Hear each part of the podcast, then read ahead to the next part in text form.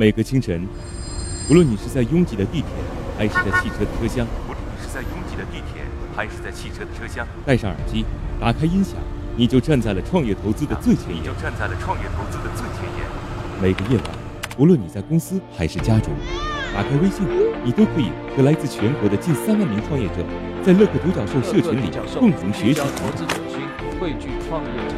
每个周末，无论你在钱江两岸，还是在珠江三角，走出家门，你就可以参与到乐客独角兽会员当地线下聚会交流。那今天，呃，我跟大家分享的是乐客独角兽三年时间，帮助近三万名创业者在孤独的创业之路上勇往直前。要合作不空谈。乐客独角兽汇聚最优秀的创业者，加入乐客，拯救你的创业人生。大家好，我是普华资本的创始人姚振。我是知名博的吴振，我是李阳，来自达海创投。我是华磊投资的陈一涵。乐客独角兽，每个梦想都值得尊重。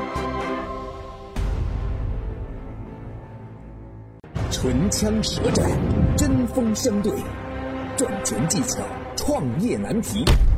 崔磊 vs 天使投资人奥斯卡，谁能获胜？马上进入今天的创业找崔磊。崔磊，乐客独角兽创始人、天使投资人，创办了《创业找崔磊》节目。奥斯卡，创丰资本天使投资人，喜马拉雅签约创业导师。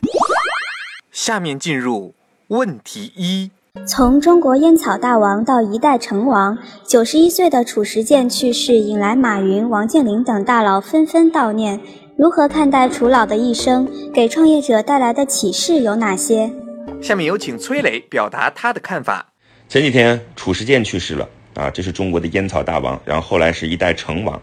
马云对新京报说：“我很钦佩先生，在他身上能够感受到企业家的精神，他是一个了不起的人。”王健林说：“啊，先生的离世是中国企业界的重大损失。”那褚时健到底有多牛呢？他为什么能成为企业家中的企业家、创业家中的偶像呢？谈钱的时代，我们也先俗一把啊，咱们就说一点：褚时健五十一岁接手濒临倒闭的县城小卷烟厂。把它打造成亚洲第一、世界第五的烟草帝国。红塔山在褚时健时期呢，为国家贡献的税收至少有一千四百亿，最高的时候一年纳税三百亿，这什么概念啊？二零一四年阿里巴巴的纳税也就突破了一百亿的大关，褚时健二十年前就超过了。虽然呢，褚时健被很多人称为中国的烟草大王，不过呢，他这一生可是相当相当曲折的。十四岁丧父，二十二岁丧母，后面两个弟弟病死，堂哥和另一个弟弟又战死沙场。别人三十而立，他三十岁被下放到农场改造。很多人都知道他经营红塔山厉害，但是很少有人知道他接手红塔山的时候已经五十一岁了，终于搞起了业绩。女儿却被举报入狱，然后自杀了。快退休的时候被判了无期徒刑，狱中待了两年，还得了严重的糖尿病。七十四岁了，从头再来，包山种橙子，这就像是一个什么呢？无法被摧毁的男人。我觉得创业者最应该学的就是楚老身上的这种逆商。就是面对挫折、摆脱困境和超越困难的能力。那如何提升逆商呢？我有几个建议啊。第一是要学会坦然的面对失败。有个富二代，父亲是个小房地产商，他继承了父亲的商业头脑，但是比父亲更有野心。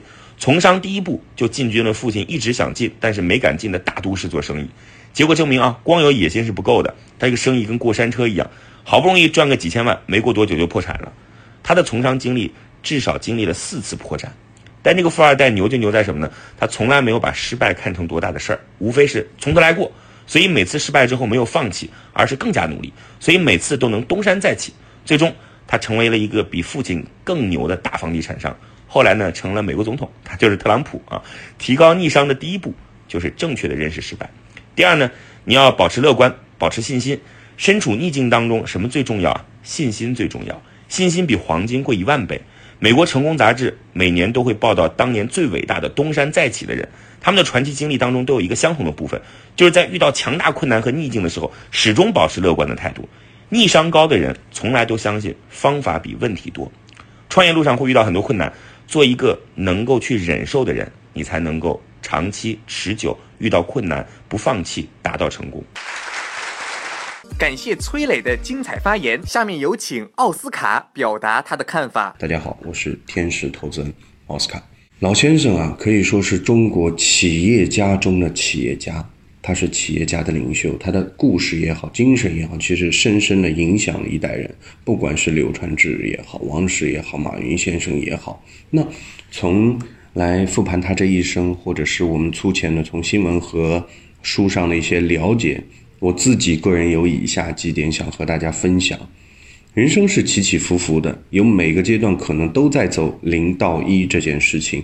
但是，目前我们创业啊，很多人都觉得创业可能会有捷径啊，创业好像有些人脉关系融到了钱之后就可以做很多事情，而且过于急躁，过于想要立竿见影，这个事情其实风险非常高。那我们来看看这个楚老啊。我记得有一次，一个年轻人从福建来找楚老，说自己呢大学毕业六七年了，一事无成，性子很急啊，目标也定得很高，想着今年一步到位，明年一步的步步往上走。楚老呢就对他说：“你才整整六七年啊，我种果树种了十多年，你急什么？”第二，我们来说说。产品啊，产品的竞争或者说其实是质量嘛，品质啊，不管说你做烟也好，还是做橙子也好，头几年我们楚老种的橙子啊，可能还有人是因为好奇去买，因为它是个 IP 嘛，对吧？因为冲着他的面子也好，冲着他的这个经历也好，对他的尊重也好。但是如果说这个产品很烂，非常的烂，这个 IP 就毁掉了，对不对？产品和 IP 是相互赋能的东西，你只有实打实的在产品打磨上做好了，那你这个 IP 才会更上一层楼。所以在创业者的时候，你哪怕有 IP 有资源，但是一定要自己的活好啊！你只有服务体验上去了，你才能做一个永续的发展。接着啊，我们说管理上面的。因为管嘛，管事儿的方法论啊有太多了。记得楚老在红卡集团的时候啊，有四五个副厂长，他给厂长的这个权力啊是非常大的。他不去拿那些鸡毛蒜皮的事儿都自己来管，因为会很累。他只抓大放小，放权不仅仅是为了自己轻松，对吧？它也是能够让公司相对有机的可以去培养一些新人，因为权力和责任是相对等的。然而最后呢，我觉得对任何行业啊都不能掉以轻心，都要对行业的专精要有敬畏心，都要有敬畏心。呃，记得楚老的果园在二零一四年啊出现了减产，当然有气候的原因呢，也会有果树生长自然规律的事情。尽管他采取了很多的措施挽救了产量，但规律就是规律，有些东西是不可避免的。那在这个里面啊，我们努力了啊，我们敬畏了。这个对自己就无憾了，是不是？不仅仅是对产品，也是对自己要负责。我们说从零到一啊，非常难，创业就是从零到一。但是你如何在你的品类里面做到第一，这是需要我们好好思考。不仅仅考虑 IP，不仅仅考虑产品，不仅仅考虑专业度，还有自己的心。从零开始这种事情，一个人一辈子只做一次就已经非常难得，但楚老做了两次。楚老虽然离世，但他的精神值得每一位创业者去学习。我曾经跟很多创业者沟通过，发现创业者最大的痛点就是缺少资源、缺少链接。于是呢，我们创立了创业者社群“乐客独角兽”，现在已经有两万多人了。有人找到了创业机会，找到了客户、渠道商、投资人。下拉手机屏幕，在节目简介里有我的个人微信号，我在社群等你。感谢奥斯卡的精彩发言。下面进入问题二。都说一流公司治理靠文化，二流公司靠制度，三流公司靠朋友义气。那么，创业者应该如何打造企业文化呢？下面有请崔磊表达他的看法。我发现很多创始人都会有一个误区啊，认为企业文化是大企业的事儿，初创企业就为生存奔波就可以了，哪顾得上搞什么虚头巴脑的企业文化，也不需要企业文化啊。我觉得这种观点是错误的。接下来我就跟大家讲讲美国的一家著名的公司 Neffy 啊是如何打造企业文化的。这家公司开始还是一家只做 DVD 租赁的公司，后来呢，在互联网时代转型成为了一家网络视频公司，拍摄了一个特别火的美剧啊，大家可能看过，叫做《纸牌屋》啊，市值超过一千五百亿美元，和亚马逊、谷歌、Facebook 一块被人称为美国股票市场的四剑客。为什么 Neffy 这么成功呢？它的创始人就认为 Neffy 的成功啊离不开独特的企业文化。那奈飞究竟是怎么做的呢？第一，奈飞不看同行做什么的啊，只看用户要什么。奈飞所属的领域是媒体市场，它主要的产品就是美剧，而美剧的盈利主要是吸引足够多的用户来订阅，订阅要付钱的啊，在美国。所以同行怎么干，奈飞不在乎，奈飞只关心用户的感受，他们要改变了，那奈飞就得改变。所以他时常告诉员工，我们不要去看到自己的同行，我们要去看到的是订阅者的行为变化。那所有的行为都是为了取悦用户。第二，一旦做出改变，就投入所有的资源。我们都知道啊，传统的公司如果要开辟新业务，一般都是要成立一个新部门，把新业务当成公司的一个增长点。但是奈飞不同啊，它要变就一定会把所有的资源都铺上去。奈飞不怕把鸡蛋全放在一个篮子里边，他反而认为啊，一个高速增长的新业务就是公司的全部未来。只要奈飞认定了一个新趋势，就会果断转型。只因为它转的这个速度够快，奈飞总能够在高速增长的赛道当中跑出让人惊奇的成绩来。所以在整个公司当中，会告诉所有的员工不要担心。变化，拥抱变化是奈飞的主流价值。第三呢，把招聘看作是公司最重要的事儿。奈飞变得这么快，能够快速招到合适的人就特别重要。所有的企业都会说自己重视人才，但是奈飞做的特别极致。奈飞招人啊，不像普通的公司靠人力部门，而是专门成立一家猎头公司。当有人来公司应聘的时候，如果有员工发现应聘者没人招待，都必须要到前面去打招呼的啊，因为如果这个人应聘成功了。那就是未来的同事嘛。如果不成功，他身边也有可能会有合适的朋友推荐过来。无论如何都要对他好，这就是奈飞对自己员工讲的。如果你看到了一个陌生的人在公司没有受到接待，请你必须上前来给他进行必要的帮助。第四啊，用制度保证所有的员工都能说真话。奈飞一直在创造能让所有人说真话的工作氛围，并且做得很极端。就算面对老板，也要让普通的员工可以大胆的发言。比如在会议上，每个人都要向同事说三句实话。不论这个人是不是领导，这三句话分别是什么呢？你的业务领域最近有什么新动向？应该开始做什么？你最近哪件事做的不好？应该立即停止。你最近哪方面做的好？应该继续保持。用固定的制度来帮助员工说真话。最后啊，你还要明白，没有一种企业文化能够完美的适应所有的公司。你可以借鉴奈飞，但是千万不能生搬硬套。感谢崔磊的精彩发言。下面有请奥斯卡表达他的看法。大家好，我是天使投资人奥斯卡。这个问题看似非常庞大，因为文化，文化，天哪，这个这个文化太大一个概念了。可是你要说到企业的话，我们从一个小的点来切入，那就是领导人。早期的创业公司其实人也不多。那好，我们就看的是我们的领头人，他。他是一个什么样的人？他是一个什么样的形象？平时他的做事行为，其实就决定了你手下员工的一个行事准准则。你强，那好啊，这个将熊熊一窝啊，就可以把人都带起来。你要有狼性了，那下面的人自然会趋同，对吧？我们来举几个例子啊，就比如说马云马爸爸。他当时在淘宝呢，也有一个规定，就是说新进淘宝的员工啊，无论高矮胖瘦，都必须要倒立，要靠墙倒立。原因很简单，他觉得任何问题一定要换一个角度去看啊，不是为了倒立本身，但是要换角度，慢慢的把这些思路给弄进去。所以你会发现，马云先生他他是个老师啊，是个英语老师啊，为什么跨界可以做这么多事？为什么现在能够啊聊任何问题都能聊得上？思维啊，立场高度决定的。那我们再来看 Facebook，马克扎克伯格他也推崇呃一个理念叫创新，他的企业文化就是快速行动，打破常规啊。可是这个打破常规不是让你去搞破坏，对吧？他是希望你们在行为行动每天的时候都里面脑子有根筋，就是如何用创新的思考来进行工作。那再说了，亚马逊的创始人也是啊，都零售的嘛，他们控制成本，他们对成本的控制是非常非常严格的。他可是一家接近万亿美金市值的科技巨头，他们把节约节俭变成了推行的企业文化。他是怎么做呢？他有个方法也很简单，公司所有的桌子。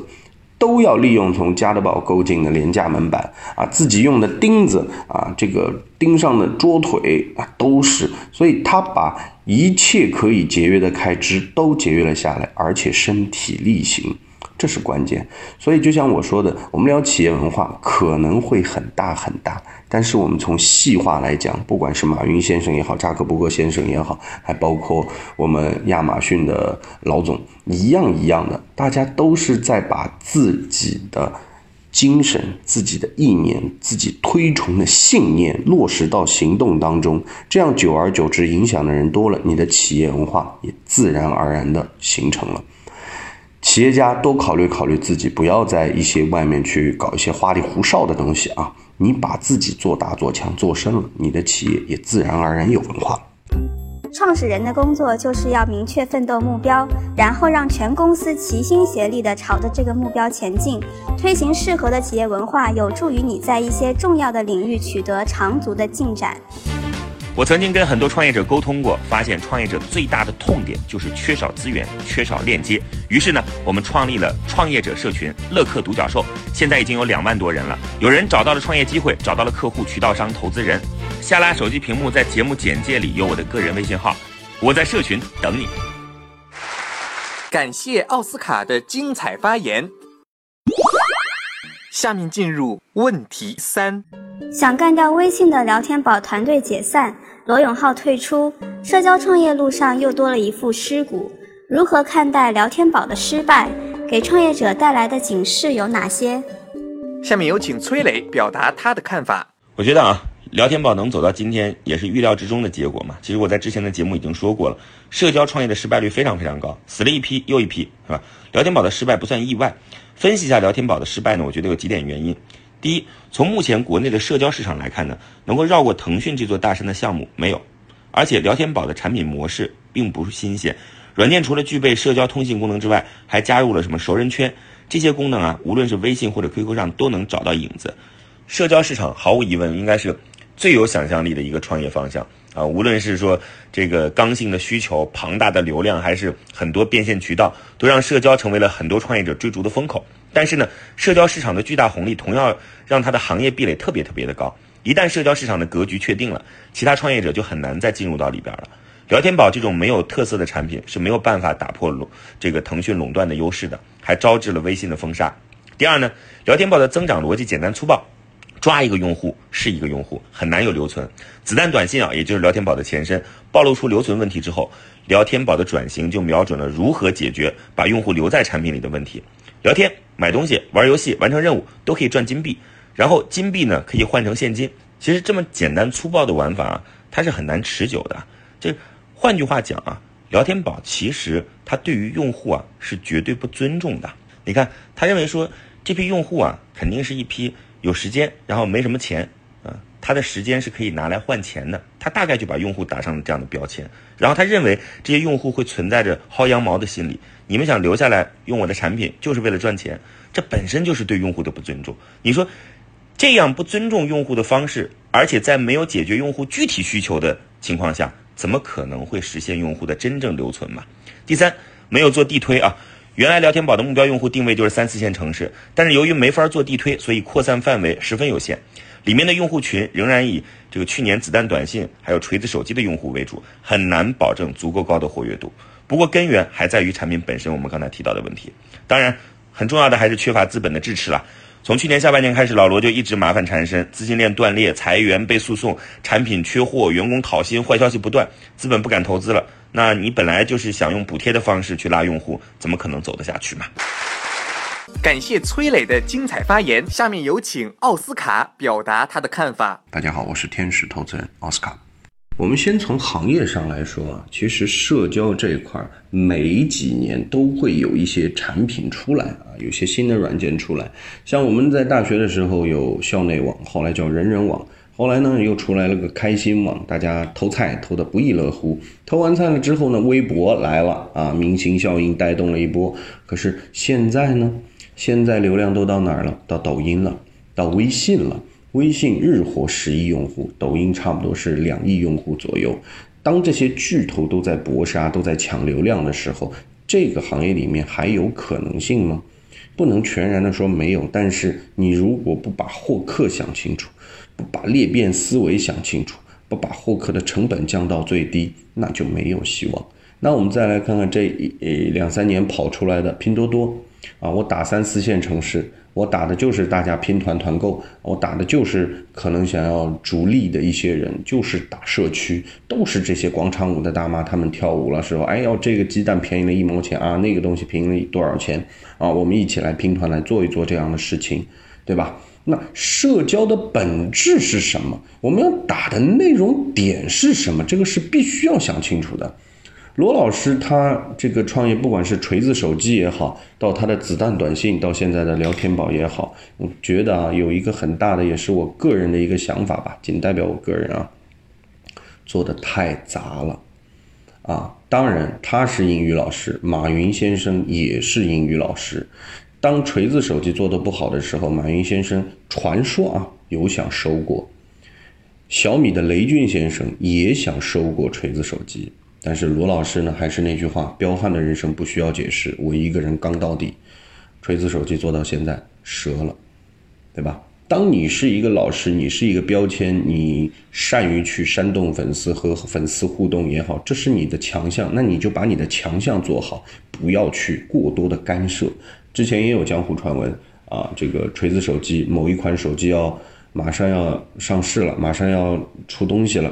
突然之间，罗老师说不行，我要大改啊，我这个东西要改啊。他自己觉得这个东西他已经看明白了，也不听呃技术总监一把手的这些话，然后发生了一些争执，人家技术一把手也最后就走了，走了，我不跟你吵了，你不尊重我的专业，你要大改，你觉得你可以全力遮天，我就走了，对吧？另外一个。